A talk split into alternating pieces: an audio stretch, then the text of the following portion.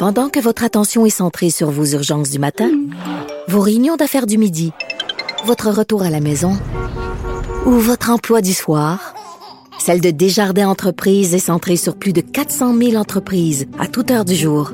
Grâce à notre connaissance des secteurs d'activité et à notre accompagnement spécialisé, nous aidons les entrepreneurs à relever chaque défi pour qu'ils puissent rester centrés sur ce qui compte, le développement de leur entreprise. Ma prochaine invitée est ministre de la Métropole du gouvernement du Québec, c'est Chantal Rouleau. Bonjour.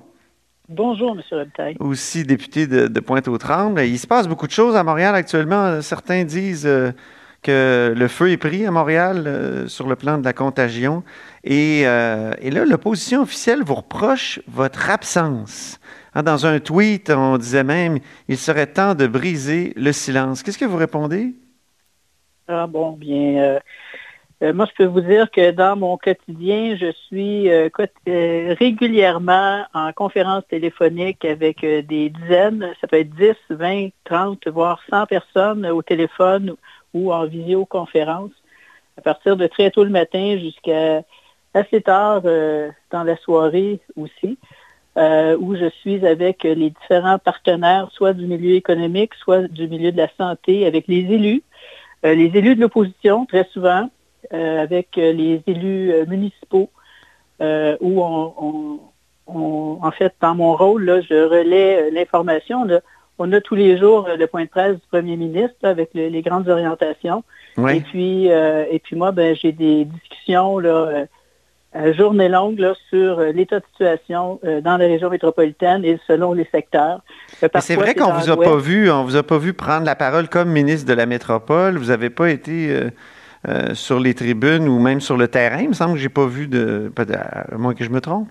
Euh, oui, vous vous trompez. Je suis aussi sur le terrain, mais j'appelle pas les caméras lorsque je vais sur le terrain. Euh, je, rencontre les, dirigeants, je vois les installations, je vois comment les choses se passent. je vais sur, je vais voir dans les dans les quartiers comment ça se passe, mais non, je ne vous appelle pas nécessairement chaque fois que je sors. Et euh, il y a euh, une partie euh, quand même importante de télétravail qui se fait comme pour tous. Oui, oui. et donc, beaucoup au téléphone et en visioconférence. J'ai un horaire relativement chargé, je vous dirais. ça débute tôt le matin, vers 7h30, les premières conférences téléphoniques, puis jusqu'en soirée. Euh, il y a des partenaires qui peuvent m'appeler en soirée parce que je suis très disponible aussi. Alors, il y a mhm. des gens qui peuvent m'appeler parce qu'ils ont des préoccupations particulières, puis euh, on va en discuter. Plusieurs disent euh, que c'est un peu tôt d'envisager le déconfinement de Montréal le, 19, le, 19 mai et, même avant pour, pour ce qui est de certains commerces. Qu'est-ce que vous en pensez? Mais quand on parle de Montréal, on parle de la, grande région métropolitaine. Alors, il y a la moitié du Québec qui euh, se déconfine euh, progressivement, là, des régions qui, euh, vont plus rapidement. pour Montréal, à cause de l'état actuel de contamination qui prévaut à l'heure actuelle, c'est vrai, dans certains secteurs. Là, en ce moment, c'est dans l'est de Montréal. Au début, c'était plus dans l'ouest. il faut endiguer cette la, propagation. Il faut s'assurer des meilleures euh, conditions possibles pour euh, procéder au déconfinement.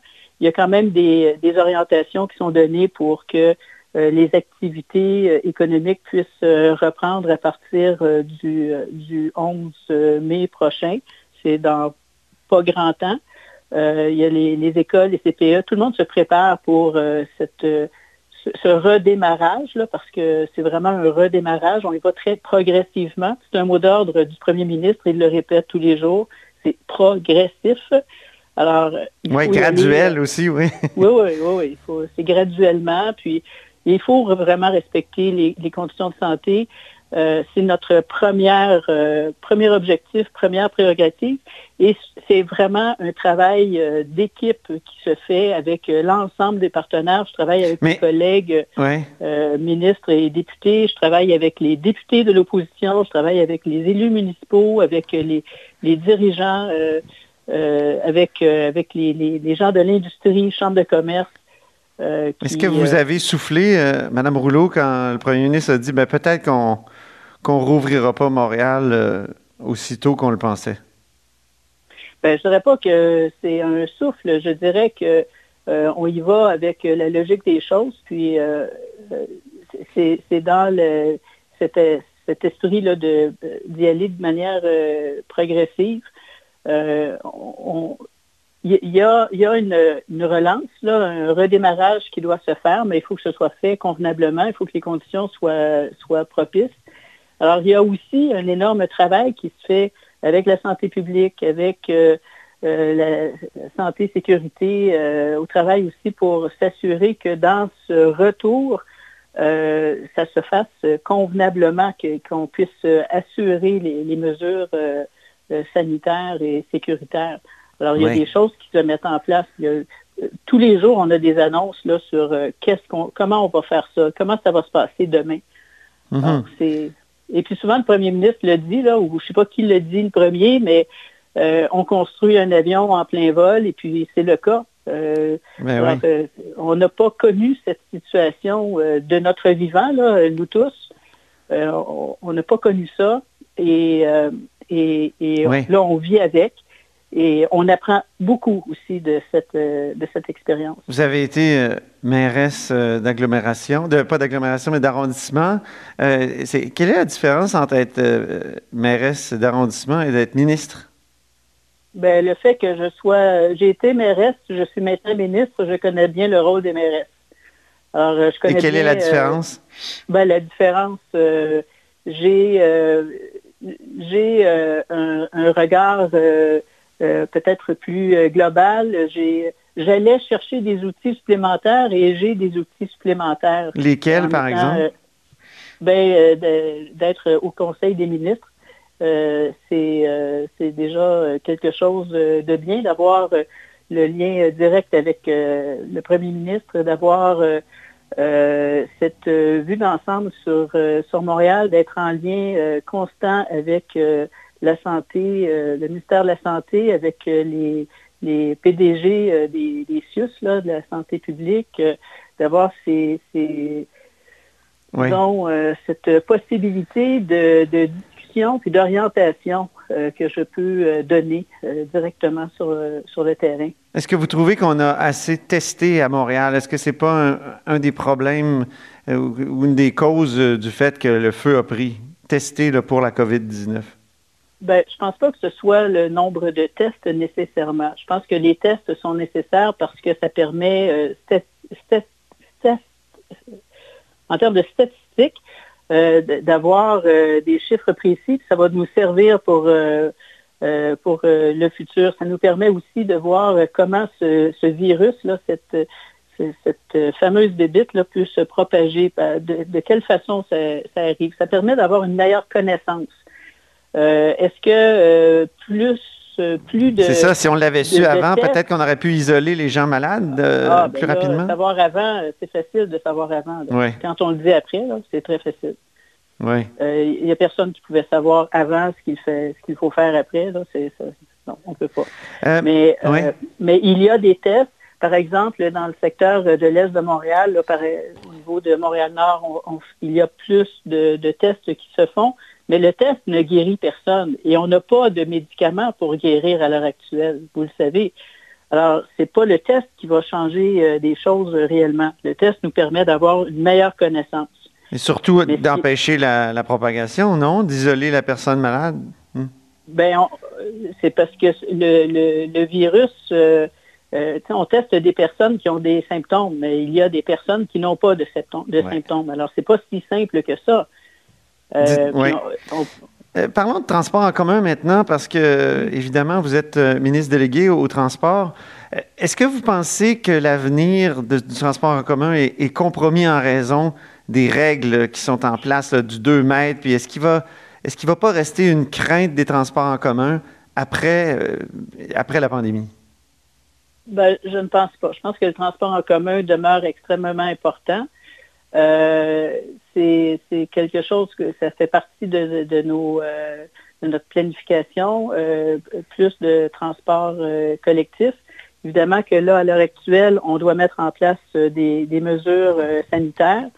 il y a un travail intense qui se fait notamment par mon collègue François Bonnardel, le ministre en titre, sur les mesures pour l'ensemble du transport à travers le Québec et le transport collectif. Il y a des travaux qui sont faits de manière très rigoureuse avec la santé publique, avec les différents partenaires du transport collectif, euh, pour euh, identifier les, meilleurs euh, moyens, les meilleurs outils à mettre en place pour favoriser le transport collectif de manière sécuritaire, puis faire en sorte que les gens n'aient pas puissent l'utiliser, parce que tout le monde ne pourra pas reprendre sa voiture. On va, on va remettre sur la route le transport. D'ailleurs, il y en a encore toujours, là mais euh, qui est utilisé euh, beaucoup moins euh, à l'heure mhm. actuelle qu'avant, parce qu'il y a beaucoup moins de monde aussi là, sur...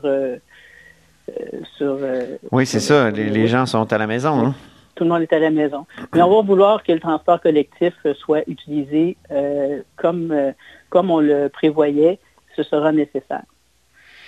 Ouais, moi je m'inquiète en tout cas. J'ai l'impression qu'on va plus avoir peur du, transport en commun, puis euh, peut-être qu'on va ben, revenir à la voiture. Ce qui va nous ben, sauver, c'est peut-être le télétravail. Hein? C'est peut-être le ben, télétravail, ça va peut-être éviter des, bouchons. Ben, le télétravail, effectivement, on le découvre. Là. On l'avait euh, euh, proposé comme moyen, mesure d'atténuation dans le cas de, des travaux euh, du REM, puis euh, bon, il y a des gens qui y croyaient plus ou moins. Aujourd'hui, on voit que ça a un impact quand même important. On voit que le, euh, le, travail, nos, modes de travail vont changer.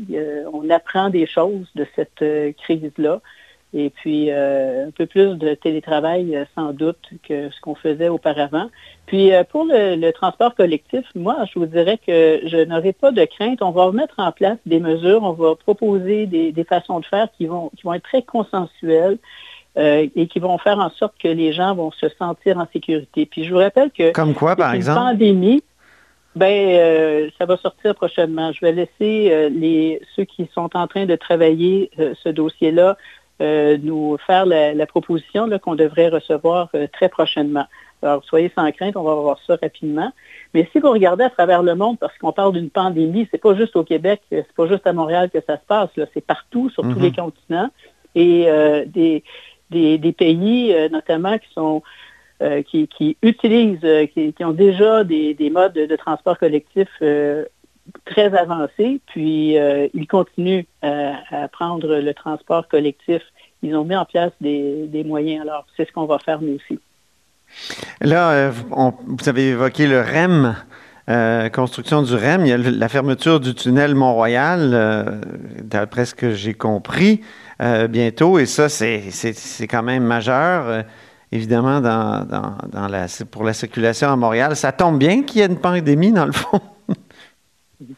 Ben, ça va, on, reprend les travaux à partir euh, du 11 mai. Euh, donc, euh, le tunnel Mont-Royal sera fermé à partir du 11 mai.